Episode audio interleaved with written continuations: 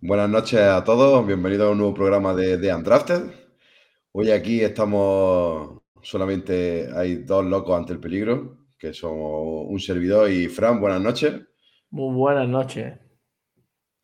Y estamos aquí los dos para el programa de, de Defensive Line y de Offensive Line. Bueno, también está Adrino, de, pero Adrino está metido en la Batcueva, así que no está metido en su submundo a esos que no puede chispear ni gota. Así que eh, vamos, vamos solo ante el peligro, Fran y yo, para analizar una clase de, de online y defensive line que viene cargadita de, mucho talento, de mucha calidad. Y, y Fran, vamos a empezar con, con, la offensive line, con la OL. Y vamos a hablar de cinco nombres importantes en principio, que son Parry Johnson, Broderick John, Peter Skoronsky, Darnell Wright y Anton Harrison, que son los cinco nombres que creemos que son más importantes ahora mismo, aunque luego daremos nuestras pequeñas piedras. Y vamos a darle caña, Fran. Paris Johnson Jr., posiblemente el mejor offensive tackle, left tackle de la clase. Para mí, para mí sí. Creo que es el que, el que llega con, esa mezcla ¿no? de, de, suelo y, de techo, creo que está para, para, jugar ya en la NFL. Creo que tiene el techo más alto. Me parece un jugador que a principio de temporada lo comentamos en alguna ocasión, que la, la OL de, de, Ohio State tenía que dar un paso hacia adelante y, y tanto Dawan Jones como Paris Johnson lo, lo han dado. Había otros nombres que ahora hablaremos de ellos. Sobre todo Skoronsky era el, el gran número uno de, la clase, pero parece que está, que está bajando y, gran, culpa, gran culpa de eso es, es Johnson, jugador, eh, el molde, de la definición de tackle actual, mucha movilidad, muy ágil, pasos laterales muy buenos, eh, muy buena técnica de mano, se quita, bloquea muy bien a, su, a, su, a sus rivales, cuesta que, que se quiten sus bloqueos, es un jugador fantástico. Y por decirlo que no lo hemos, no lo hemos nombrado, eh, Junior, 6'6, 310 libras, 21 años. Eh, un bicharraco, un tío que con lo grande que es, la movilidad que tiene es impresionante. Y, y bueno, y, de, y, viendo sus estadísticas como, como tackle, eh, de su primer año ya jugó de tanto como de left guard como de right guard y como right tackle. En su segundo año de right guard y solamente este ha sido en el último año, en 2022, cuando jugó de left tackle como tal. O sea que es un tío que se ha movido durante, por toda la línea, menos jugando de center, lo ha movido en todas las posiciones, con lo cual es un tío muy polivalente además, que lo puedes poner en un principio de right tackle para empezar y lo puedes, lo puedes mover al left tackle o directamente probarlo de left tackle y, y, y, y listo. Sí, y además contra en el juego de carrera también funciona bastante bien, ahí se nota el, el sobre todo el paso por, por el interior de la línea y es que sobre todo eso, la, la definición de, de, los tackles que se buscan ahora en la NFL, que tengan esa, esa movilidad, esa capacidad de bloquear en, al segundo nivel y, para mí me parece que es un jugador que, cumple de sobra con, con, lo que se pide ahora mismo, con la exigencia de la posición en la NFL. Sí, además no tenemos los datos de, del combine porque no, no realizó, no tiene un, una nota como tal, no tiene un RAS como tal, porque al final no hizo todas las pruebas ni ha hecho pruebas individuales, eh, pero sí lo que se ve en tape es que es un tío que está preparado para, para jugar desde de, ya, porque el tío eh, lee muy bien el juego, mmm, te sirve para bloquear tanto en zona como en gap, porque, porque bloquea genial, y luego su capacidad que tiene para el, para, para el Pass Pro eh, es muy buena, posiblemente una de las mejores de la clase, con con Skoronsky. Eh, son los dos más fiables en el Pass Pro. Eh, así que creo que es un prospect llamado a estar, Fran, top 10, fácil. Pues posiblemente, muy posible que, que esté por ahí, que sea el, primer tackle, si no el segundo en salir, pero puede estar, puede estar en ese, en ese rango. Como, posiblemente es el primer tackle en salir, ¿no? Yo, yo para mí eh, es el 1. Para mí es el 1. Creo que es el más. Como prospect, creo que es el jugador más fiable. Pues sí, pues. Eh, creemos que va a ser el, tackle 1 de la clase y vamos a pasar a, otro chico que, que es Broderick John, el defensive, eh, perdón, el offensive line de, Georgia, que es un resi sophomore, 6'4, 300 libras. Eh, también un chaval súper joven, y a mí este chaval como prope me, encanta muchísimo porque creo que su techo es muy, muy alto. Creo que es el techo más alto de la clase.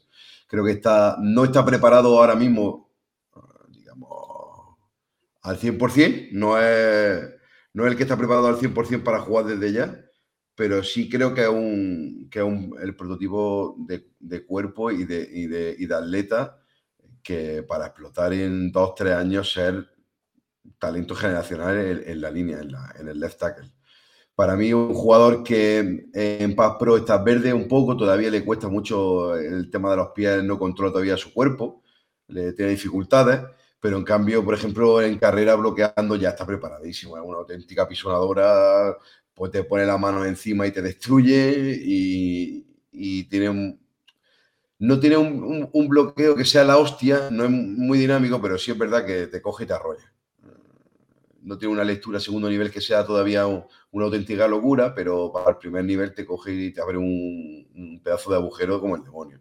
A mí me parece que un talento que, está por explotar, le falta eso. Su control de cuerpo no es 100% ok, porque sigue teniendo problemas de pies para mantener muchas veces el equilibrio, porque entra con la cabeza muy abajo a la hora de bloquear. Entonces, como que no ve, no, no pone primero las manos, intenta ir siempre al con toda la fuerza bruta y quiere siempre un día el tío y eso le cuesta muchas veces que no llegas con, la, con las manos a los números bien y entonces no, no crea la técnica correcta para el bloqueo. Pero sí es verdad que para mí, Fran, no sé cómo lo ves tú, es el prospect con el techo más grande, creo yo, de toda la clase.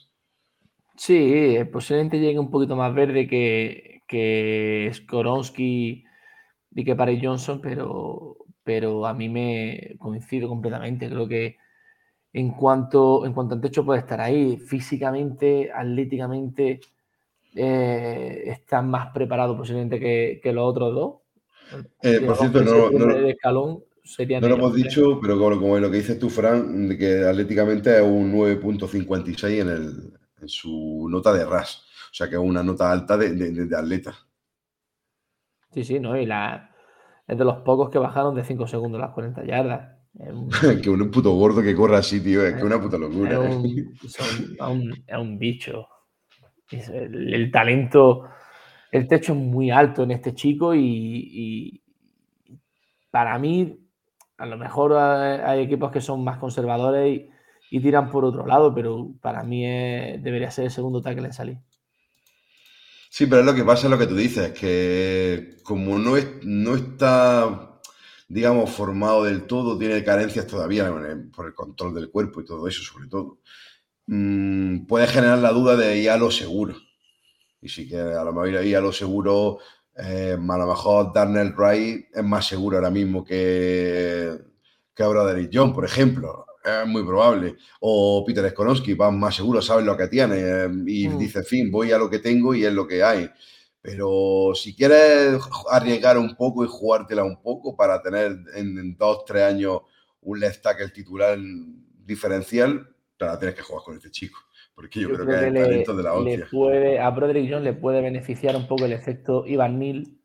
O esa jugada muy parecida. Ivan Neal también llegaba un, un pelín verde en algún aspecto del juego, aunque tenía un atleticismo brutal y la temporada de Ivanil ha ido de menos a más. Se te queda el regusto de que el final de su temporada ha sido bastante buena.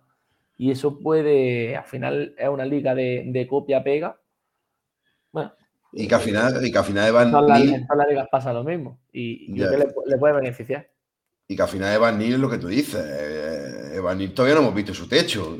Que el año que viene lo mismo explota y, va creciendo y partido a partido va a seguir mejorando. Yo creo que Evan Neal todavía no ha llegado a un techo eh, de la hostia, menuda, menuda broma, poca broma la, línea de, Yaya que se, puede, que se puede hacer en un par de años, vamos. Da miedo. Y bueno, y vamos a pasar ahora al siguiente offensive tackle, que yo creo que es el que genera, para mí, en mi opinión, el que genera más dudas, que es Peter Skolowski. Eh, que es un tío eh, muy, digamos, es un junior, es un 6'4, 315 libras, más o menos de la misma planta física que, que, que Broderick Jones, prácticamente. Lo que sí es verdad que ha salido la, en la, en la Combine, su longitud de brazos parece que es más corta de lo recomendable para un left Yo voy a opinar solamente y lo voy a dejar ahí. No quiero sacar mayores conclusiones, decir que sus brazos son más cortos de lo normal o que eh, tienen los, que saben de esto, dicen que son más cortos de lo normal para un left para la posición del left eh, eso, si fuera verdad, le generaría dudas o generaría problemas a la hora del, del Pass Pro, pero por todo lo que digan de sus brazos cortos, posiblemente sea el que tenga mejor Pass Pro de toda la clase con Paris, con Johnson porque en la contra, contra el pase es brutal lo bien que, controla su cuerpo y lo bien que, defiende su, su y lo bien que mueve las piernas. Eh, a mí me parece que un jugador para, contra el pase perfecto. Ahora, si es verdad, y esto desde el primer partido que lo estuve haciendo tape de Skolonsky, el primer partido de una Western que, que vi de tiene un grave y auténtico problema gordo en bloquear el segundo nivel. Le cuesta muchísimo entender cuál es su asignación en el segundo nivel, le cuesta muchísimo eh, llegar a poner bien las manos para hacer un bloqueo interesante, porque el linebacker se lo quita de encima con facilidad. Eh, tiene muchísimos problemas en ese segundo nivel y contra la carrera puede ser preocupante eh, la red que le veo yo a Skoronsky. Creo que por eso eh, hablan mucho del tema de, pasarlo al GAR. Está hablando ya, ahora se está hablando muchísimo de que no va a jugar como tackle, sino que va a jugar como, como GAR. Yo para mí lo veo un error, porque yo creo que debería de probarlo primero como, como tackle, porque como left tackle es como realmente el tío ha, generado eh, eh, el, talento y llamar la atención en, jugadas de, de Pass Pro. No sé, Frank, tú, tú qué opinas, pero yo creo que el que genera, a mí el que me genera eh, la mayor duda de, los cinco tackles, digamos, más importantes de la clase, el que a mí me genera bastante duda, sobre todo porque lo veo inconsistente en el juego contra la carrera. Sí, pero vamos, desde, el eh, minuto uno.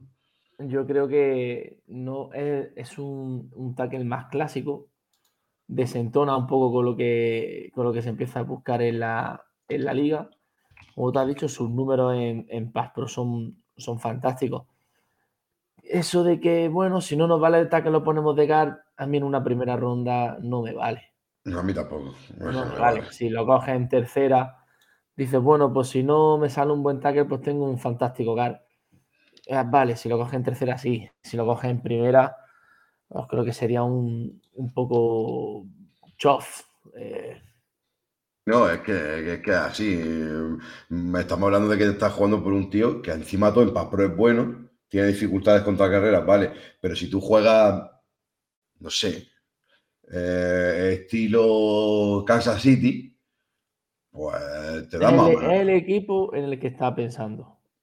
Justo, ¿verdad? Eh, hemos coincidido. hemos coincidido. Y además con la, con la marcha de, de Orlando Brown, podrían tirar por ahí es cierto que a lo mejor ellos, pues, Pacheco es muy de ganarse las yardas él solo y, a lo mejor no necesitas que, que tu tackle, por lo menos desde el minuto uno hasta que le vaya enseñando, te, te bloquee contra la carrera, en el juego de carrera de manera fantástica, pero para, arrancar, hombre, por ejemplo, en Filadelfia, pues no lo ves.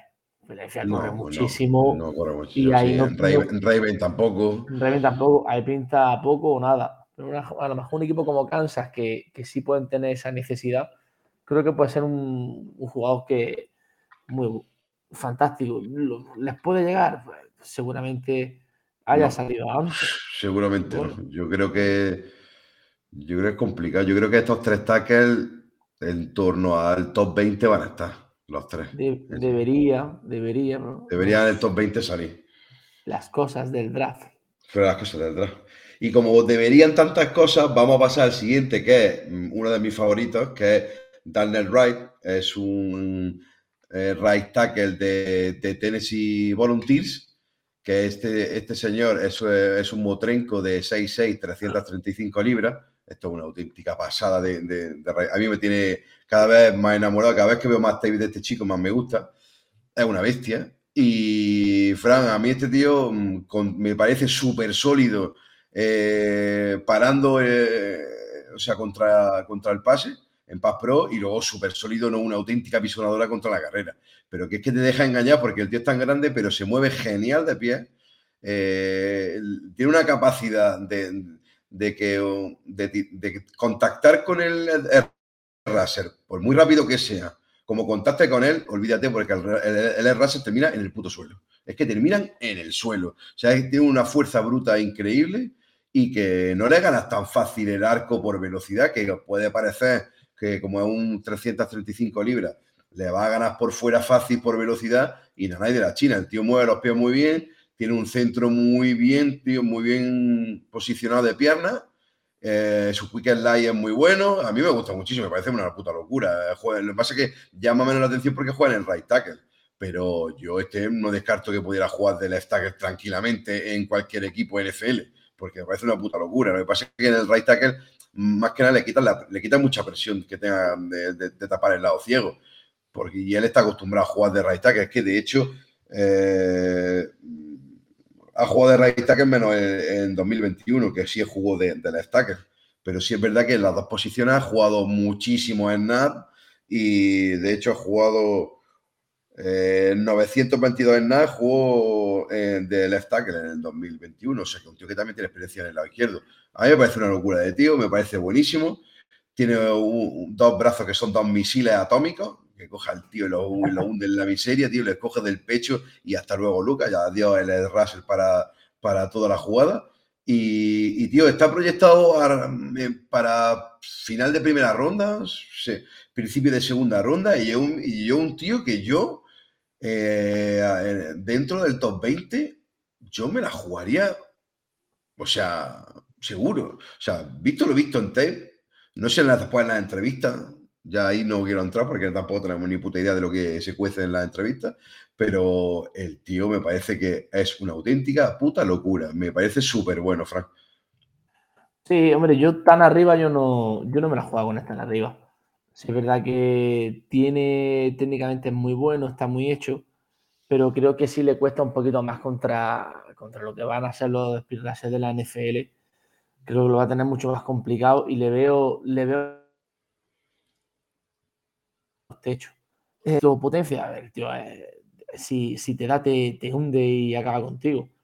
Pero, pero yo creo que eh, techo, al final lo que busca es, ese juego desarrollar, esa estrella y, yo no le, no le, veo el potencial de otro. A mí, ahora vamos a hablar del siguiente, pero me gusta más el de Oklahoma. Le veo mucho más desarrollo que, que, al chico de Tennessee. Eso sí es verdad. Es cierto que el eh, Darrell Wright se le ve que está súper hecho ya, que yo creo que lo que vemos en tape es lo que es.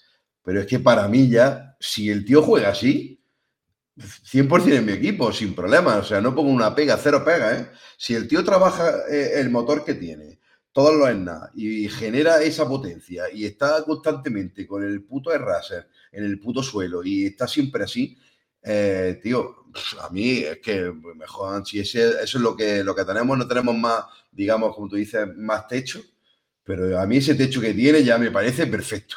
Yo... es verdad que para complementar una línea... Joder, es un juego fantástico. Ahora, para complementar una línea no tienes que tener el equipo muy hecho para gastarte una primera ronda en, esa necesidad.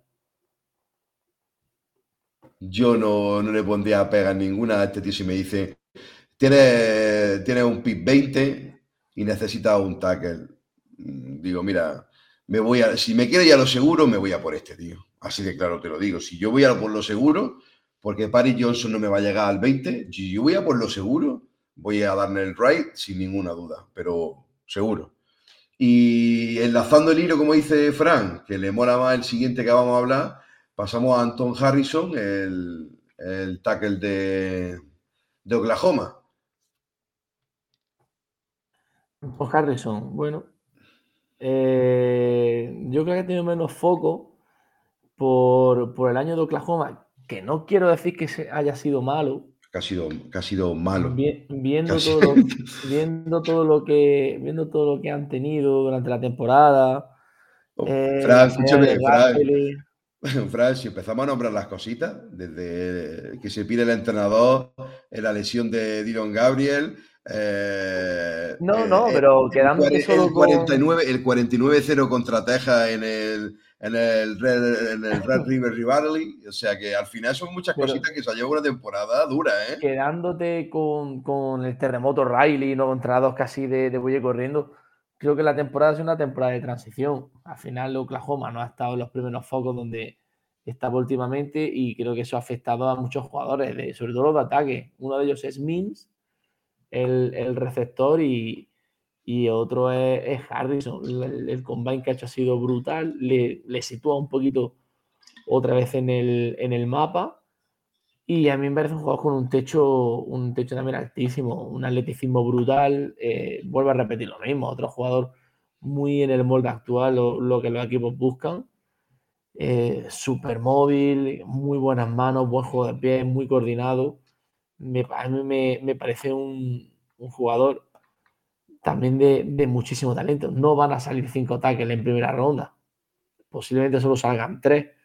Así que encontrarte este tío en, segunda o, tercera, si cayese un poquito más, puede ser un, un, regalazo. No, ya un regalazo, un regalazo. Que te caigan Turner Wright o Antoine Harrison en segunda ronda después de haber elegido a, a, un cubi, por ejemplo, yo qué sé, le cae, a, por ejemplo, a los Texans que eligen, bueno, ahora no, ¿quién son los que eligen primero ahora que han subido? Carolina. Carolina. Tú imagínate que Carolina elige a su pedazo de, de va en primera ronda y luego te coge y mejora la línea con, con Anton Harrison, cojones, me cago en la puta, pues hay dos primeros piques. imagínate, imagínate de Houston con, que coge a, a Auto eh, y el, el, fumeta de la máscara, Tansil, y en, el, otro lado le pone a, a, uno de estos dos. Es que le está facilitando la vida. Es que ha arreglado la puta línea, prácticamente. y, con el 12, y con el 12 le da un receptor y ahora estás dando el entorno para, para que el tío por lo menos no, no esté solo ante el peligro. Oye, yo creo que eso te lo firmaban cualquiera de esta, de esta gente. ¿eh? a ver, sería. es muy fácil aquí desde, desde mi pantalla del portátil y con mi pijamita puesto, estoy súper calentito. Claro, Pero, hombre, sería un poco malo si te gastas un pick 2 en un, en un QB, un pick 1 en un QB, un pick 4, joder, dale un entorno en el que puedes desarrollarlo. Ya formará la defensa y más adelante. Sí, sí, está claro que al final, si te llega eso y lo haces eh, puedes nombrarte el General Manager del año, Frank. Si al final sale como dices, eso es gloria bendita. Y... Espero que Caserío, espero que Caserío nos escuche. Eh, evidentemente nos escucha, eso ya lo saben todos nuestros oyentes, que la, gente que sabe del tema nos escucha fija, o sea que no tengáis dudas. Y para terminar el tema de, la offensive line, vamos a lanzar nuestras pequeñas piedras, que tengo ya aquí unas piedritas muy interesantes. Eh, así que Mira, nos llega desde, desde Alabama, desde el técnico de Alabama, que es Drino. Nos comenta que sus piedras para, para este draft son Maunch, Bergeron y, hombre, y Sting. hombre, si no mete uno de Alabama, si no mete uno de Alabama, Dios mío de mi vida y mi corazón, aquí para chargo. Eh, pues Bergeron, este es el de Syracuse, ¿no? El de Syracuse. Este es el de Syracuse que ha explotado muchísimo.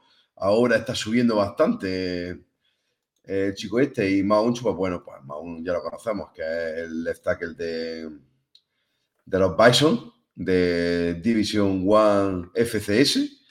Pues digo Division 1 para que luego no haya problemas que digamos Division 2, que no es Division 2, que es Division 1, pero es FCS. ¿De acuerdo? A, mí no me gusta. Eh, aquí ya tenemos el primer detractor, Fran, no le gusta nada. Un jugador que viene de, de Division 1 tiene que ser una cosa muy loca y muy dominante y, y no, no me lo parece. Sí me gusta mucho Bergeron, le he dicho a Adrino que me la ha pisado, me ha pisado la piedra. Y Steam, que se me olvida decirlo, eh, saludo a nuestros colegas de Patch Spain que ayer nos invitaron a Ay, correcto. programa. intenté meterlo, pero o sea, al final se me olvidó. Me parece un pedazo de tackle también para, fíjate, para cuarta ronda, creo que es un jugador súper solvente. Sí, a mí me parece que es un tío que por lo menos lo que, lo que se ve que tiene ya ahí con Sting es lo que hay, o sea que es un tío que... Y además de, de, Alabama, que en New England no, no le harían asco y, seguro que Drino estaría muy contento. Y como, como dirían nuestros compis de nuestros compis de Patrio, que no es de Iowa, bien, no es de Clemson, bien, no es de Boston College, ok, entonces... de Ohio eh, State. De Ohio State, o sea que perfecto. No sabéis lo que os perdéis en Boston. Así que estas son las piedras de nuestro Trinovich desde, desde la cueva. Y las de Fran, pues son ni más ni menos que para mí otro tío que me flipa muchísimo, que va a salir en rondas medias bajas, que es Freeland, el de BYU, que me parece un tackle que es eh, físicamente. yo no entiendo cómo está tan abajo. No, lo, sé. Yo, yo, tío, de verdad, eh, pues lo único que yo entendería de que por qué está tan abajo este tío, vamos a ver, porque está verde, ¿vale? Pero nada más que porque físicamente lo que, lo que es, lo que es Freeland, o sea, que es una puta locura, Fran, eh, no, sé, no sé por qué está tan abajo. Coméntanos tú mientras qué explicación le podemos dar que, pueda, que esté en muchos eh, Es verdad que muchas veces ha tirado eh, exclusivamente de, físico, pero el físico que tiene es una auténtica locura. Técnicamente hay que pulir muchos aspectos del juego, desde el juego de pie, el posicionamiento, eh, lo vamos a decir mucho hoy, pero es que en estas posiciones el juego de mano es clave. Ahí está muy verde, pero a poco que le enseñen con el físico que tiene, pues son una. tiene, unos putos brazos que son, son putos interminables, es un 6-8. No, se termina. Es fue, mira, yo, yo soy muy sincero. A ver, es verdad, es verdad, Frank, que en juego de carrera Está, está, todavía un pollín limitado, pero es verdad, tío. Pero en, Paz Pro, con Naka aprenda un poco. No, no lo quieres poner de titular. Este tío no es para ponerlo de titular desde, el minuto uno. No, hay que darle tiempo. Hay que cocinar. con, con Naka este tío aprenda a moverse bien, tío, en, en Paz Pro, ¿cómo cojones te quita un tío con los brazos como tiene este tío? A mí me. no, la, la, línea ofensiva no es una cosa que yo le, le presto mucha atención durante el año. Soy muy claro en eso, no, no hago ni puto caso. Y, me pongo ahora, ahora es cuando me pongo a verlo. Pero durante el año es verdad que me voy apuntando algunos nombres de jugadores que, me llaman la atención y este fue de los primeros. Además fue de amor a, primera vista casi. Este chico lo teníamos apuntado nosotros desde el minuto uno. Desde, las primeras jornadas de la, como, temporada. Como los que teníamos apuntados de, de Notre Dame, Joe Alt, el, el, sophomore de, Notre Dame, que va a ser, ya lo digo, para mí que el número uno de la, próxima clase. Y el de Texas Longhorn, Kevin Barnes, que también lo apuntamos, que es que, tío, vaya temporada freshman se ha marcado un puto freshman, tío. Sé si fue en su, segundo, en su segundo o tercer partido, se, le plantan frente a Will Anderson y se lo come. Se me lo merendó, se lo puto merendó a Will Anderson. ¿eh? Ah, una puta locura, me parece. La línea, la línea de Texas son muy jóvenes todos y te van a dar todo un futuro que para seguirlo. A mí, como al contrario de Fran, yo siempre la línea la sigo desde el minuto uno y, y ya vi sacando nombres desde el principio. Y ya nos llamaron la atención, entre ellos, pues Tom Blake Freeland de BYU, que yo creo que también es por la universidad sí, al final, el, foco eh, está ahí. ¿Qué nivel tiene Frila? ¿A quién se ha enfrentado? Pues, pues digamos que no son las universidades más potentes de la historia. O sea que al final, pues, tiene. A ver, Notre Dame. ¿No? ¿Quién se ha enfrentado a este chico, tío? A ver. No, miramos rápidamente. Lo miramos a ver BYU, el calendario que ha tenido BYU. A ver, tío, sí, tío, es que. Es que ha habido partidos que ha estado, muy bien, pero claro, es que eso tampoco tenía una presión de, digamos, Dios, qué difícil. Mira aquí, San Houston, South Utah, eh, Arkansas, Kansas, Cincinnati, TCU, Texas Tech, Texas, bueno, sí, ha jugado contra. Ah, no, no, este es el calendario de la 2023, perdón, perdón, perdón, perdón, perdón, perdón. como ya viendo el futuro. Claro, que este, es que ya, claro, estaba diciendo yo, cojones, iba junta contra la virtual. Y es que coño, ya están dentro de la virtual. No, pero mira, la juega contra Baylor, Oregón, Arkansas. Son un poquito lo más lo más destacado.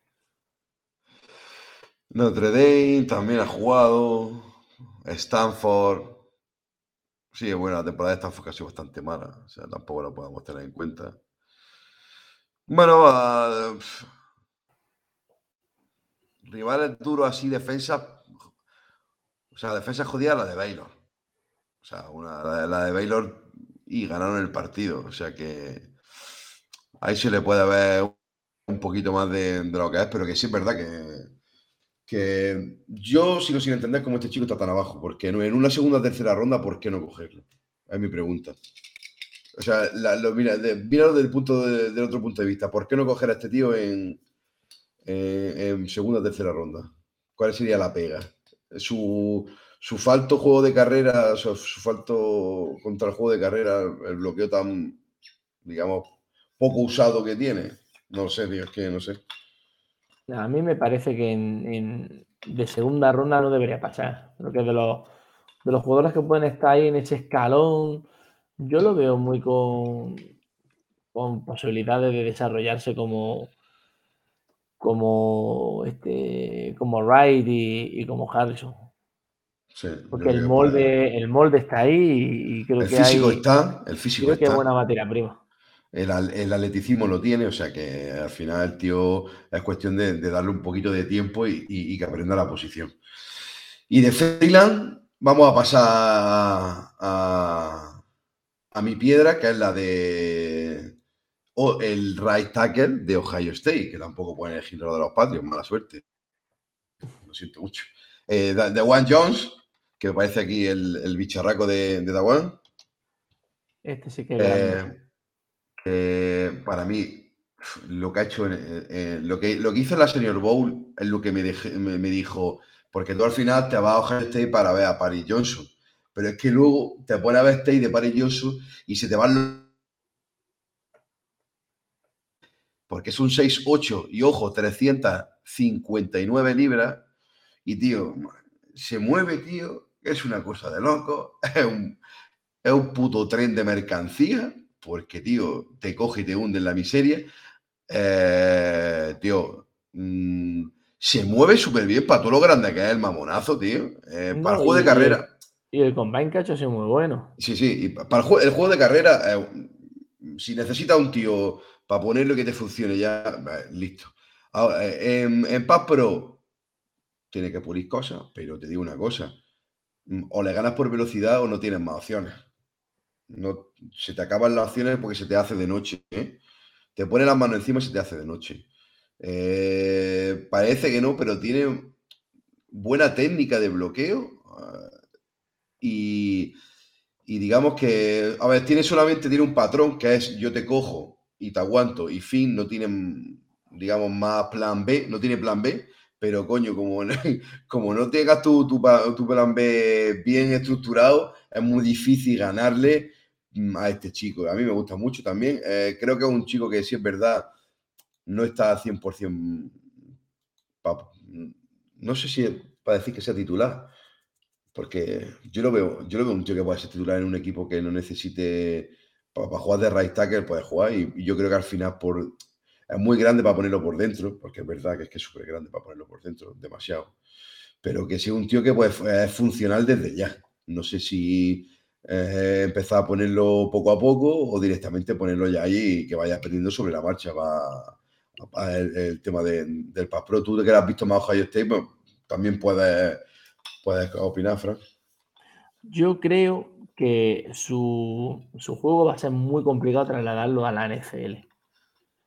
Porque eh, tú lo has dicho muy bien, es un jugador que te.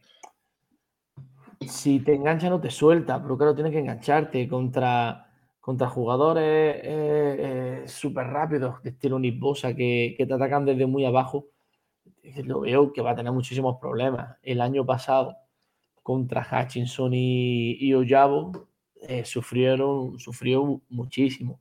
Pero este ya está mejor, ¿eh?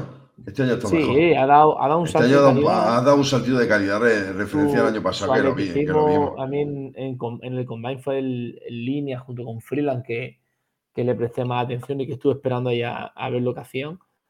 Pero el, el traslado a, a la NFL es lo que veo muy, muy complicado. A mí me, me recuerda mucho, lo que pasa que incluso es, es más, es más liviano. A Daniel Falele, Sí, el, el chico que sale, creo que fue de Minnesota, de Minnesota, sí. y, y ha tenido problemas en, en la NFL. Ha tardado mucho en, en Sí, a ver, yo lo que jugar, tengo claro hasta la es, cuarta ronda. es es lo que tú dices, pero que este, este tío, no creo que por potencial no debería de caer mucho. A lo mejor para, fina- para tercera ronda, eh, en tercera ronda no cogería un tackle así, tío. No es para poner, a lo mejor no lo quieres para en- ponerlo desde el minuto uno, pero tío, este tío puede En, crecer como en jugador. tercera sí, yo no, no dudaría. Más arriba lo veo demasiado riesgo. Creo que hay jugadores pues, que se pueden trasladar mejor a- al juego, que luego te salen pues, triunfados. Eh, Y habrá que darle las palmas al entrenador que lo haya desarrollado. Pero lo veo un jugador, lo veo con mucho riesgo. Y luego aparte esos cuerpos tan grandes, eh, tan pesados, yo lo primero que pienso es en esas rodillas. Tú, eh, claro, Es los años de, los años de juego se, se limitan a menos. Es que esos cuerpos, tío, y, y los vemos mucho en la NBA, tú y yo lo hemos hablado muchas veces, Holgren, Wembayama, Sí. eh, son físicos muy especiales y los, los físicos especiales tienen mucho riesgo. Mira, Zion, eh, Zion Williamson venía con todo el hype del mundo y no polla. termina una temporada, es mucho peso al final. Y, y la posición de, de offensive tackle, bueno, la OL, ese cambio de estar abajo, arriba, abajo, arriba, eh, esas rodillas van a sufrir mucho y no sé, yo lo veo, lo veo una apuesta, una apuesta importante con mucho riesgo y yo me la jugaría más abajo. Sí, puede ser. El caso es que a mí, a mí me llama la atención muchísimo por eso, porque jue- en el juego de carrera es abusivo.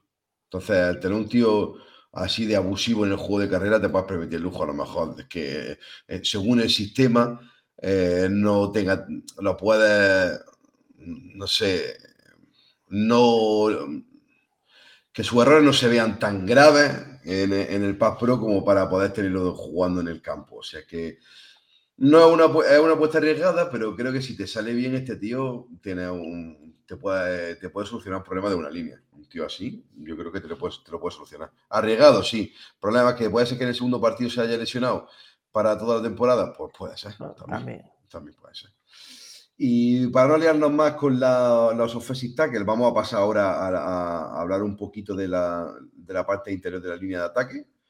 Y aquí tenemos tres nombres que para nosotros son muy importantes, que son Osiris Torrent, el, el GAL de Florida, eh, Steve, Ávila, el GAL de TCU, y John Michael Smith, el center de, Minnesota. Fran, para no extendernos mucho más, si no se nos va a hacer súper largo, eh, tres tíos que son, a pesar de ser jugadores interiores de la línea, te pueden dar un vuelco a una línea que es una locura. ¿eh? Cualquiera de los tres, sobre todo para mí, no, Osiris Torrent y, y John Michael Smith, si salen en primera ronda no me asustaría porque me parecen tíos hechos. Eh, la, la capacidad mental de John Michael Smith en- en leer el juego ofensivo, de center, de mandar, de, de estar ahí, de, de ser un tío contra la carrera súper bueno, de, de que le generen poca presión interior al, al cubi. A mí me parece súper completo y me parece que es un tío que está preparado para titular de, de- eh, en NFL eh, ya, este chico. Y, y cualquiera de los tres sería un acierto para una línea darle un, un, un upgrade de la hostia, cualquiera de estos tres chicos. Sí, cualquiera de los tres, desde el primer minuto, prácticamente pueden ser titulares. A mí, ya, ya esta es cuestión de gusto, el que me gusta es Ávila. Ávila lo veo y este año lo hemos seguido mucho con, Lo hemos seguido mucho, lo hemos visto mucho. y el lo hemos visto muchísimo. No teníamos pensado que lo íbamos a ver tanto, pero sí, es que cualquiera de los tres, eh, desde el primer momento, te, te complementa una línea, van a estar ahí, son jugadores súper fiables. Eh, primera ronda, para mí solo lo, lo merecería Osiris Torrens. Pero es por el físico también, que Osiris Torres es que es un, bicho como un demonio. ¿eh? Los, otros dos no, no, deberían tardar mucho en salir. No deberían, hombre, es que coger un estar arriba es, raro. Eh, lo tienes, que, lo tienes que tener muy claro, no tienes que tener un equipo que dice, es un jugador que sea muy, muy dominante. Muy dominante, muy diferencial. Es una cosa muy, muy tocha. que yo, que yo Michael Smith cae de pie en donde lo metas, creo yo, ¿eh? Sí, prácticamente. Este chico te, entra de pie y te puede arreglar perfectamente una, línea interior fácilmente, tío. Y luego Cirius Torren por el, potencial que tiene. Yo creo que el, techo de, de, de, Cirius Torren es, brutal. La capacidad de cómo mueve ese cuerpo. Que es un 6'5, 347 libras. Y el nos llega, Nos llega un mensaje desde Tuscaloosa que nombremos a, a TJ Bass el tackle de, de Oregón. Ah, mira. Que es uno, de los, es uno también de los, de los favoritos de Drino y que también lo hemos, hemos hablado mucho de, él durante la temporada. Es verdad, es cierto. Y de hecho, eh, recordamos que el, coordinador de la línea de Oregón ha sido fichado por los Patriots. Con lo cual, no me extrañaría que un tal TJ Bass termine jugando en Patriots. Ojo. Puede haber, puede haber reencuentro. Primicia. No, me extrañaría absolutamente nada, que es lo que es lo que dijimos. De hecho, lo hablamos en el programa de ayer con, sí, lo, la gente que la línea, la línea de Oregón uno a uno no era una línea, mm, digamos, que pudiera llamar la atención, ni una línea con gente top, pero el conjunto de la línea, como lo han manejado, ha sido una línea que ha jugado a un nivel brutal. O sea, sobre todo el tema de carrera ha sido brutalísimo. Así que lo dejamos aquí mencionado, TJ va y ojito que aunque no sea uno de los que caiga eh, en, en Petrios para el próximo draft. Y a mí me gustaría hacer una mención especial de, dentro de la línea interior, porque es un jugador que Fran ya lo sabe, Drino también, y Tato que no ha podido estar por unos motivos personales en el programa de hoy. Pero Andrew Borges, el left guard de USC, eh, era un amor platónico que tenía yo desde el, desde el principio de la temporada, porque estaba rindiendo un nivel brutal. El tío es un puto talento de, la hostia. Mala suerte en el combine que se ha partido la rodilla y, y, el hijo de puta, aún así, con la rodilla partida, se presentó para hacer el pre de banca y hizo el puto pre de banca con la rodilla rota. Sin miedo ninguno. Eh, sin miedo ninguno. Da mucho de que hablar de la actitud de este chico eh, para mí era un claro jugador de segunda ronda, eh, posiblemente el, guardia número uno o dos para mí, para mí uno o dos, y la gran puta ha sido la lesión que no sabemos ahora hasta dónde lo bajarán, Fran. Bueno, sexta ronda, se puede ir hasta, hasta ahí abajo. Y, puede ser un. Mira, se me sale la, lagrimilla, ¿eh? Se me sale la este lagrimilla de decirse esta ronda, ¿eh? Cuando este tío se recupere, es un eh, titular clarísimo en, cualquier línea de la liga, ¿eh? Este tío, si se recupera bien y tú lo has cogido en sexta ronda, pues, es el robo del draft, ¿eh? eh es así, porque para mí el, talento está ahí, tío. Me parece un. Me parece una, una cosa loca no sé, tío, a mí me parece un jugador que. si, no, si no se lesiona, estábamos hablando de, un jugador que posiblemente podría aparecer en segunda ronda. Sí, sí, seguro, seguro. Yo lo tengo más claro que el agua. Eh, es un 6'6, 325 libras y que juega por dentro. Y que tiene una capacidad de moverse que es una auténtica. Eh, en, cuando sale en pool o sale en trap, al que pilla por medio lo destroza. Se lo lleva, por delante se la lleva por delante de Tica Maravilla. Y luego después, mm, en, las presiones interiores, el tío mueve muévelo, ¿sabes? Ancla el tío que lo flipa. O sea, a mí me, a mí me gusta muchísimo. La pena ha sido la lesión y, lo vamos, y no lo vamos a ver en las primeras rondas, lo vamos a ver en, el tercer día y vamos a ver quién lo elige, quién es el que se arriesga a elegir un jugador lesionado de una lesión grave de rodilla. Así que la gran incógnita es un tío de este tamaño, de ese peso, ¿cómo se recupera de una lesión así de rodilla? Pues ahí te genera dudas. Por eso es lo que dicen de estar hablando de bajar a una quinta, sexta ronda, incluso séptima ronda. Y veremos a ver si no es Andraste Frielle. Como sea Andraste Frielle, me compro la, camiseta de él, clarísimamente. Se hace uno de los nuestros. Y ya, tío, se hace un, un, un Andraste. Sería fantástico. Em, y bueno, le hemos pegado un repaso rapidito de, lo que es la offensive line. Hemos tratado tanto el offensive tackle como el interior de la línea.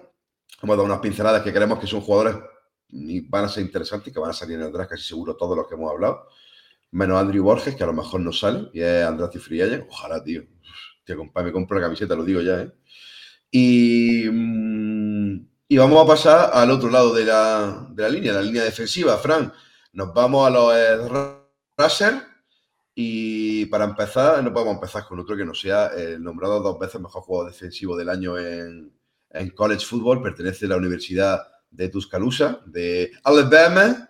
Y no es otro nada más que Will Anderson. ¿Qué se puede decir de este chico más que ya no sé para gente? Que este me parece pues, que va a, ser, va, a ser el primer, va a ser el primer racer del draft si se hubiese presentado el año pasado con Hutchinson y Thibodeau, hubiese sido también el primer rusher del draft. Y, si se hubiese presentado con Chase Young, hubiese sido el primer rusher del draft. Y si se hubiese presentado con Nick Bosa, hubiese sido el primer rusher del draft. Posiblemente. Así, ese es el nivel, para que la gente más o menos entienda eh, en cualquier draft de estos últimos que han salido auténticos bichos, auténticos bichos. Estamos hablando de Chase Young, que fue un bicho y fue rookie del año en su primera temporada de NFL. Se ha lesionado, pero bueno, volverá. Pero que estamos hablando de auténticos bichos y, y todos, Frank y yo, coincidimos en que por Prosper, el mejor de todos es Will Anderson. Sí, para mí el mejor jugador de todo el draft es un tío que va a tener un impacto inmediato en la NFL. Es súper explosivo, dobla muy bien la esquina, tiene unos movimientos de speed rusher eh, brutales y, por ponerle a lo mejor alguna pega, porque todos los jugadores, por buenos que sean, las tienen. Creo que cuando le bloquean muy arriba, pues le, cuesta un poquito de, trabajo quitárselo. Creo que ahí falta un poco de técnica de mano.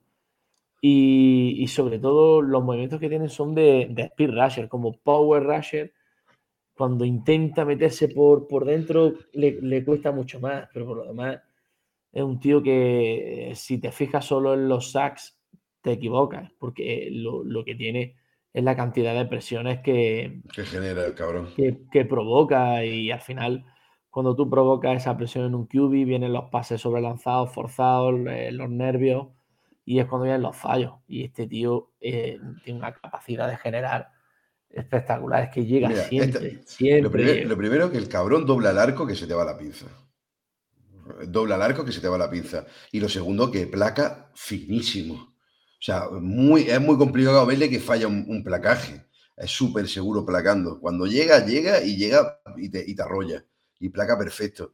Y, luego la, técnica de mano, el problema es cuando es lo que tú dices, cuando son tíos muy pesados le cuesta más trabajo, pero aún así tiene trabajo de mano suficiente como para, para quitarse tío y, y, generar ese paso con potencia hacia, adentro y entrar por dentro. Y al final el tío te genera, te genera presión de la nada. Y yo creo que este tío, para mí, es una, auténtica locura. Una auténtica locura. Es buenísimo. es que no sé qué, decir más de este tío. Es que me parece que es hiper completo.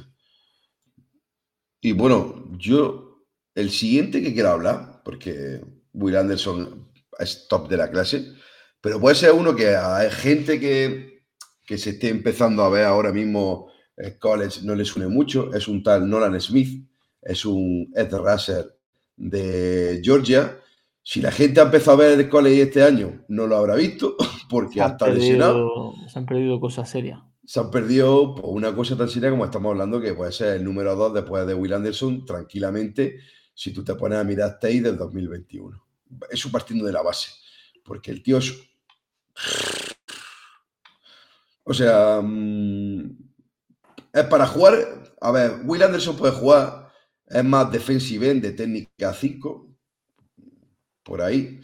Eh, creo que es su sitio. Eh, no en mí puede jugar eh, defensive de técnica 5, pero si lo pones en una 3-4, en técnica 7, súper abierto, te funciona. Si sale en, cobertura, te funciona. Es buenísimo. Es, un físicamente es otro portento de la naturaleza. Y Fran, mm, que no lo ha visto este año porque ha tenido una mala suerte, pero estamos hablando de un tío que a un 6'3, 235 libras, es una auténtica pasada. Este año no tiene una estadística que sea la polla, pero a mí es que me la suda este año. Nada más que hay que irse al 2021 y ver lo que, lo que puede hacer este chico. No, para, para mí, el, el, jugador con más talento después de Will Anderson, el más versátil de toda la clase, porque tiene la capacidad de jugar en cobertura, cosa que no pueden hacer otros.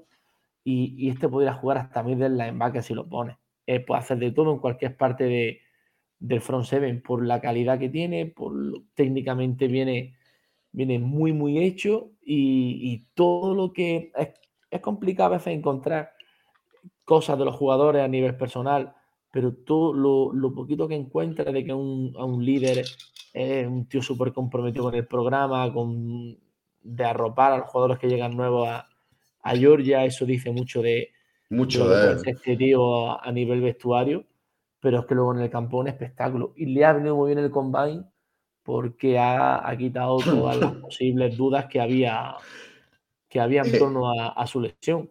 Eh, el combine de Anthony Richardson y el combine de Nolan Smith es porque si no lo ha visto alguien, que se lo ponga y lo vea. Si quieren ver free atlético, que se vean el de Anthony Richardson y el de Nolan Smith, porque lo de Nolan Smith es una barbaridad.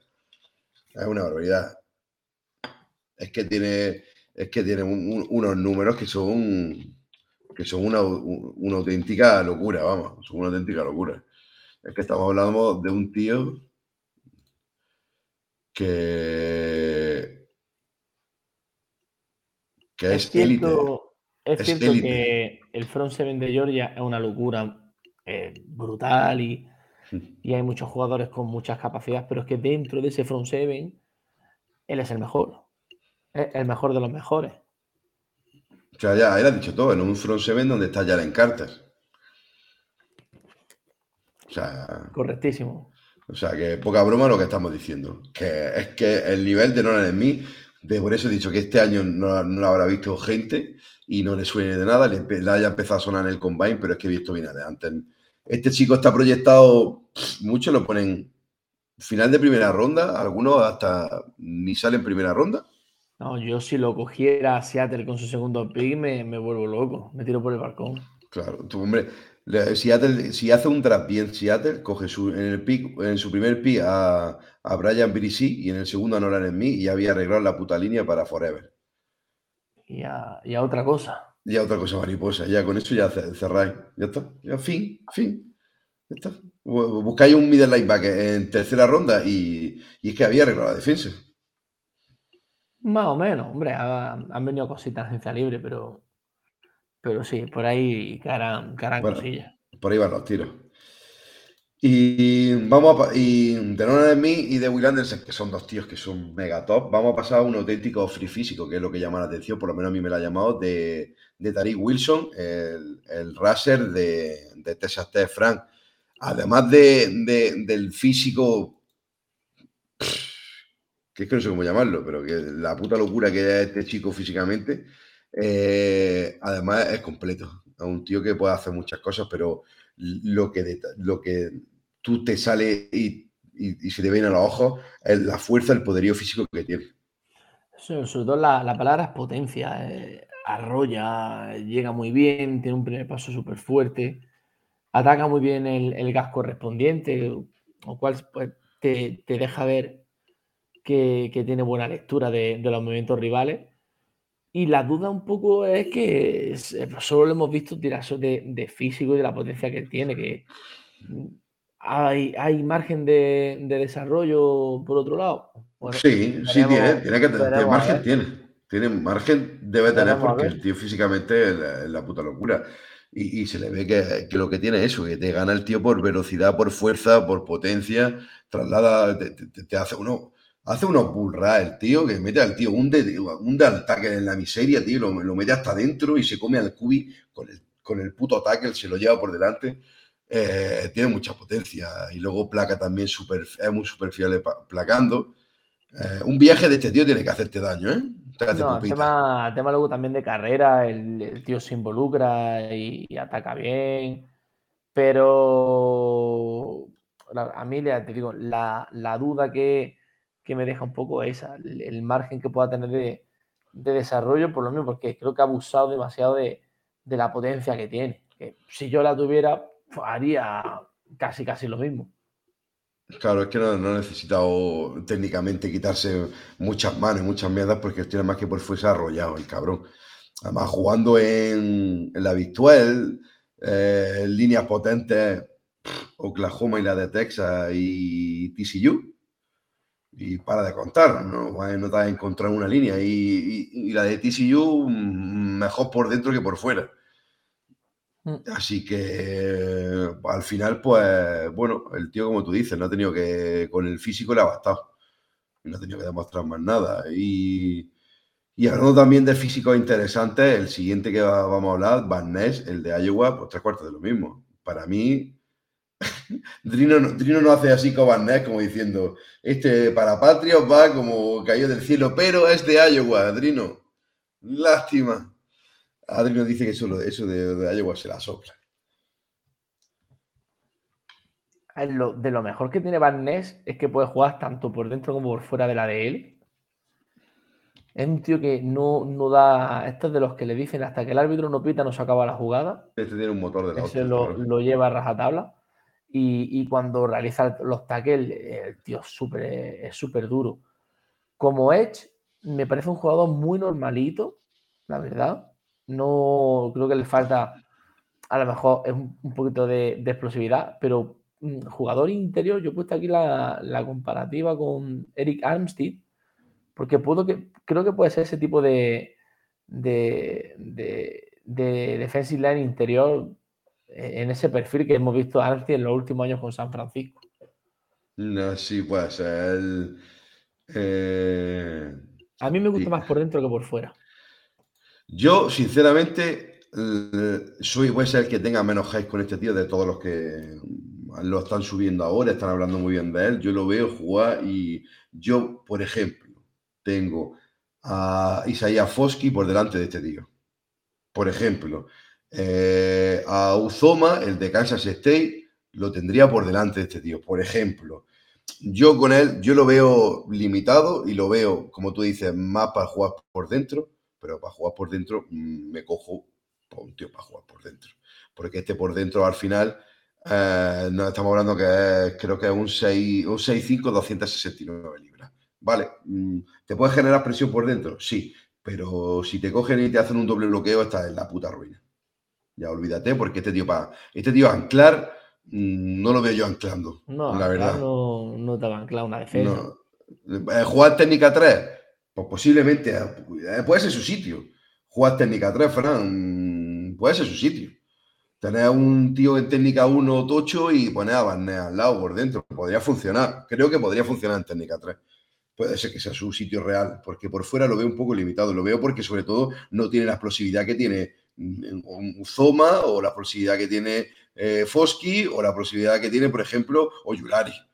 Es que tú pones, por ejemplo, ves vídeos de Will Anderson y, de este chico y, jugando en el mismo sitio y, parece otro, posiciones, parecen posiciones distintas. Parece otro deporte, efectivamente.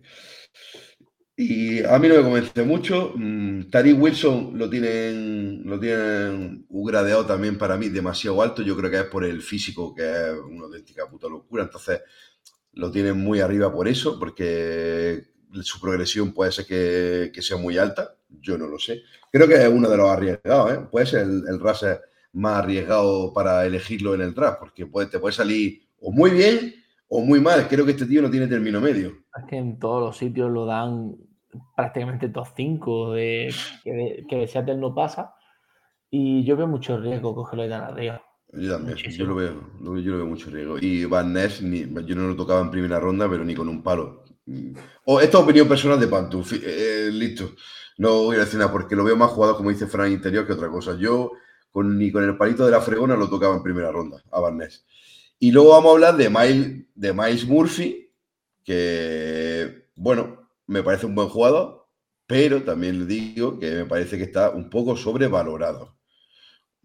¿Por qué? Porque creo que se aprovecha mucho de la calidad de la línea de Clemson y ha sido un chico que se ha aprovechado de que Brissi se haya comido doble y triple bloqueo durante toda la temporada. De que Brissi se haya comido lo que se ha comido el pobre. Mm, básicamente, es así. Y que le haya visto un poco de Clemson se dará cuenta, porque este Miles Murphy ha aprovechado que ha estado muy liberado. O ha podido generar presión en mucho uno contra uno y, y ha tenido. A ver, al final los números están ahí, lo ha hecho bien. Y el tío eh, calidad, la calidad la tiene, pero creo que está un poquito sobrevalorado porque se ha aprovechado de una situación especial. Y la situación especial que tenía al lado a Brian Bilsey. Y sobre todo él y, y KJ Henry se han visto muy libres. Cojones, eh, claro. Y se han beneficiado sobre todo de eso. Miles Murphy, bueno, me parece un buen jugador, tiene también mucho margen de. Este sí le veo más margen de desarrollo porque sí le he visto le he visto más cositas técnicas que, que a Barnes. Luego tiene un primer paso en el que. sí, que, yo no he dicho que sea malo. No he dicho que sea malo. En el que salta se te echa encima. Lo único que le veo que sí le cuesta más doblar, doblar la esquina. Creo que ahí tiene más problemas que, que otros jugadores y eso le puede hacer restarle más, sobre todo en esa posición. Sí. creo, creo que es un, un reflejo importante. Vamos a ver, puede ser que funcione después. Si el tío al final, los números lo dicen todos, son. Ha hecho como unos 17 sacks en su carrera, o sea. O, 10, o 20, no sé, una barbaridad en, unos los partidos que lleva jugado con Clemson, es Junior. Em, al final, tío, los números están ahí. Si tú haces 8 sacks por temporada, oye, joder, ni tan mal, ¿eh? Mm, lo firmas pero que yo creo que está un poquito, un poquito sobrevalorado por el, por el hecho de lo que hemos explicado ya. Creemos que se ha aprovechado un poco los dos exteriores, tanto él como Hunter, se han aprovechado de, la capacidad interior que tenía la línea de Clemson y ha generado por fuera, está muy liberado. Físicamente, pues me parece un un puto portento, tío, porque es que el cabrón físicamente está fuerte. Es un tío fuerte y un tío que si te llega te placa y falla pocos placajes también, es verdad, eso es cierto. Y de Mike Murphy vamos a pasar a, unas pedraditas que queremos lanzar, que ya hemos hablado un poquito de ellas, de algunos nombres. Voy a empezar yo esta vez para hacer la comparación con, pues ya que hemos hablado de Van Ness, voy a querer hablar de Tuipolotu, que es el, el Ed Russer, voy a poner entre comillas, Ed Russer de USC. Y, a mí me parece que es un tío que como Van eh, lo puede mover por dentro tranquilamente y puede jugar a un nivel que yo creo que va a ser lo suyo. Eh, y yo creo, Frank, que este tío al final eh, se puede ganar la vida en, la NFL porque es un 6'4, 290 libras de Ed Rusher, que para mí su, su posición guapa es de técnica 3. Lo tengo muy claro. Este, tío, este tío en técnica 3 por dentro, con un técnica 1 tocho, eh, se puede, puede generar mucha presión interior. Ojo lo que estoy diciendo. Puede generar mucha presión interior porque como parrase interior, creo que podría estar al nivel de Jalen Carter y Brian Brissi. Fíjate lo que te digo. Metiéndolo por dentro. O sea, casi todas sus nada son, si veis tape, de este, sobre todo este último año que ha sido una puta locura, eh, la, presión la genera por fuera. Pero por la complexión que tiene, por el, modo de jugar que tiene, porque utiliza mucho el burra, es muy fuerte. Yo creo que por dentro sería un tío para tener en cuenta. Fíjate que yo este tío lo veo muy, muy, eh, por ejemplo, en, Atlanta, al, lado de, de, Grady Jarrett, pues sería un, una locura. O, en, o en, Tampa, al lado de, de Vita Bea. Sí, eh, sí. Se, saldría, sería una locura. Este año se ha salido, pero ya el año pasado fue un juego súper consistente. Eh, igual a mí me gusta mucho más por dentro que, por fuera, pero no llega a pasar el ancla de, una, línea defensiva. Pero se necesita un jugador más dominante. Y, el rango de este chico puede ser una tercera ronda que, ojito, ahí eh, se, se está llevando un caramelito. ¿eh? Mira, pues fíjate cómo está. Si, a ver, a lo mejor digo una locura, pero si me dan a elegir entre Van Ness y Tuipolotu, yo elijo Tuipolotu antes que Van Ness. Fíjate lo que te digo. Yo la, subida de Van Ness, yo no la termino de entender. No puedo entender a otros jugadores, aunque no la comparta, pero la, la de Barnet no me la explico. Sí, eh, no sé, yo lo que te he dicho, yo para mí, eh, Tuipolotu yo lo pondría por delante de Barnet. Si me dieran para mí para elegir, para jugar en técnica 3, yo lo cogería, pero del tironazo, sin tener ninguna duda. Y para no extendernos mucho más también, las piedreditas de la pedrada de, de Fran, Uzoma, de Kansas State, Oyulari y Isaiah Fox, que ya hemos hablado un poco de ellos también, que son tíos, puta, a mí me parecen súper buenos los tres ha hecho un, temporadón y Yulari y Foski son dos jugadores que a principio de temporada se, hablaba de ellos en primera ronda y, podrían caer a, segunda, tercera y, y, son jugadores a desarrollar espectaculares. De Uyulari me lleva un poquito la atención porque yo esperaba muchísimo de él este año. Y, él, y él en general. Sí, y Foski, bueno, cambio nuevo de, de entrenador jefe, también mucho ruido en, en Notre Dame, pero me parecen dos jugadores con unos físicos increíbles, brazos larguísimos, Oyulari un poquito más, más de potencia, Foski más técnico, pero creo que son los caramelos posiblemente los mejores jugadores de la segunda ronda. Joder, tío, esto, esto, esto de segunda ronda, tío, es que son autopic. Son autopic. Que, que Usoma Félix. Ha tenido un buen año, estadísticamente ha tenido un muy, muy buen año pero creo que no llega al nivel ni de Oyulari ni de Ifoski.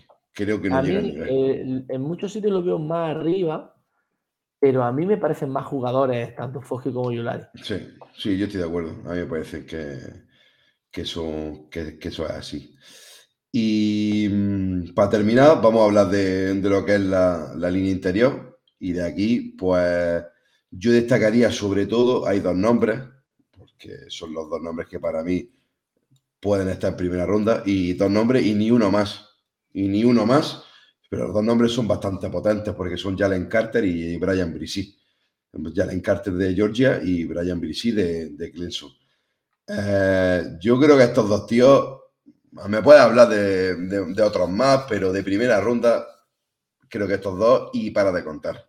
Y para de contar. Yo aquí me voy a hacer una, una fumada muy grande Verás, ojito, ojo a la fumada, ¿eh? No, no, no, Brian Brissy. Me ah, parece. Yo creo que la, diferencia de, valoración de Carter a Brissy es por el suelo que tiene Carter. Carter está ya hecho para llegar a la NFL en su primer año, hacer 10-12 sacks y, comerse el mundo. Ya Brissy creo que viene con un suelo mm, más bajo porque creo que su, su próxima. El tío de movimiento va sobradísimo eh, un, tanto de juego de pies como de juego de manos. Pero su salto de calidad como jugador va a depender cuando, cuando dé el salto de, a, nivel físico. Creo que le falta musculatura, creo que le falta un poco de atleticismo. Si, si consigue dar ese salto, que no tengo ninguna duda, de que en cuanto lo vean allí el equipo que lo traste, lo pongan a comer arroz con pollo y hacer, y hacer dominadas, eh, va bastante una fuerza de la naturaleza que va a ser imparable de parar, porque el tío la constitución que tiene eh, está súper tocho. Y, eh, los brazos que tiene y luego la, habilidad. Es que un jugador técnicamente está hablando de un jugador de NFL. Sí, y está hablando de un, de un defensive line que ha jugado mm, por fuera también, ha metido presión de por fuera en técnica 5 y cosas así, o sea que lo puedes poner. Eh, es una puta locura de tío. A mí me parece. este, este es lo malo que tiene que viene con la red flag de la lesión que tuvo. Sí, no, y aparte que venía con muchísimas expectativas, en un 5 estrellas, era casi el gran nombre de, ese año y, y, a un jugador que se esperaba a nivel numérico más cositas sobre él, pero es que lleva toda su carrera en, college ha estado comiéndose doble y triple bloqueo, que fue el número uno, fue un 5 estrellas plus, eh, estuvo por delante, por ejemplo, de, de Bryce Young me parece un pedazo de jugador, pero, pero como la copa de un pino. Yo creo, para mí, tiene el mismo techo que ya le encanta. Puede ser. Eh, están los dos ahí. Yo, pues lo, lo que hemos dicho, que mm, son los dos que son claramente, los que son interiores, son los dos que generan ese, ese digamos, pass rush interior tan necesario en la NFL moderna de ahora. Ahora es, casi igual o tan importante como la presión exterior Así que tener dos tíos que te generen eso por dentro, eh, te genera un dolor de cabeza. Es un dolor de cabeza tener dos tíos como Jalen Carter y Brian Brissi generando la presión por dentro. Son dos auténticos, eh, no sé, tío, talentos en bruto que, tío, que, si explotan, explotan a, vamos, a cualquier cosa. No sé, eh, muy diferenciales estos dos chicos. Son, para mí son los dos Picto 5 fácil. Podrían ser los dos top 5 de la clase. A mí me. A ver, Brisit parece que está cayendo mucho más. Pero, vamos, si debe. Yo, a, mí, es mi juego favorito del draft. Junto con Ringo. Y, ojalá, ojalá se lo llevaran. Se lo llevaran que desde el primer día. Ya, tío, es que es una maravilla. Y Jalen Carter la, te genera la duda. La única duda que puede generar Jalen Carter, de porque es físicamente un puto una bestia, técnicamente una bestia, eh, tiene una potencia que es de, otro planeta. La única problema que te genera Jalen Carter es la cabeza como coño la tiene, chico. Es que, tío, tú no te puedes gastar un, yo qué sé, tío. Jalen Carter puede ser pin número uno de la clase. Así, apoya floja. Ya no porque ha subido ha subido Carolina al número uno. Evidentemente van a coger Scooby. Pero ¿por qué no este tío no es el número uno del pick uno? Podría serlo perfectamente por talento y por expectativa y por progresión. Pero ahora, ¿cómo te juegas tú a un, un, tío así en un pick 5, por ejemplo, en un top 5 y que a la primera de cambio se le vaya la pinza o tenga un accidente o robe un coche o vete a saber, tío, cómo tiene la cabeza este chico? y luego la cuestión es que sigue sin sin caer y sin bajar en muchos sitios. Yo más bajo del 5 no lo he visto todavía. Es que, tío, por eso estamos hablando, estamos hablando del, del prospect que estamos hablando, del talento de este chico. O sea, con toda la cabeza como la tiene y aún así, del top 10 no lo ha bajado nadie del draft. Nadie, nadie, no, no se atreven. Luego suena mucho en el interior Calaya Kansi de, de Pittsburgh, que parece que cada día sube más otro rusher interior, pero sobre todo muy potente, con un primer paso muy fuerte. Pero nosotros nos gusta ir, a nosotros nos gusta tener nuestro criterio y no dejarnos llevar por las modas. Correcto. Creo que Calilla, Kansi, es un poco una moda. Eso no quita que luego pase un plazo jugador. Pero yo, más que lo he visto y he estado esta mañana viéndolo otra vez, yo no le veo ni el potencial de Carter ni el de Bresci. No, pero ni, pero ni por asomo, ni cuál es el otro que se habla también de primera ronda, el de Baylor. Mm. Siaki, Siaki Ika. Eso, Siaki Ika. Otro que lo pone en primera ronda, un puto parador de carrera que. Sí, sí, es que es un tío que, sobre todo para la carrera, no, no sé. No tiene movimientos de, de rusher interior tampoco, una cosa que sea que voy a aprovechar, eh, que voy a aprovechar para eso, para, meter mi piedra, que es Moro Yomo, que para parar la carrera, pues te puedes coger a Moro Yomo en quinta ronda, y te pilla al tío este, el Ica, este de Hacendado, y tienes un tío de, quinta ronda que para parar la carrera, el Moro Yomo, que es de Texas Longhorn, por cierto, eh, te vale perfectamente. Lo pone ahí y, no, te está, gastando una segunda ronda. Al final eso o una primera ronda, como están poniendo al de Baylor en primera ronda. es un jugador que, se dedica a eso, a parar la carrera. Y es un tocho de tío, es enorme y, pesa como un demonio y se come los dobles bloqueos como si eso fueran papas fritas. Dame dobles bloqueos que me los coma, porque está preparado para eso. Y, lo, y en Texas Longhorn se usa así. Tanto este como Corbus se comían dobles bloqueos con una facilidad pasmosa pues listo, para eso están. Pues, pero para eso no te gastas una primera o una segunda ronda. Eh, eh, es así. Y chicos, con esto le hemos pegado un repaso a la línea offensive line, a la defensive line. Hemos hablado de, las cuatro posiciones, un programa súper, súper denso que hemos resumido lo máximo posible. Hemos intentado hacerlo lo más, menos, lo más menos posible. Lo más menos posible porque son... Había que tocar muchos jugadores.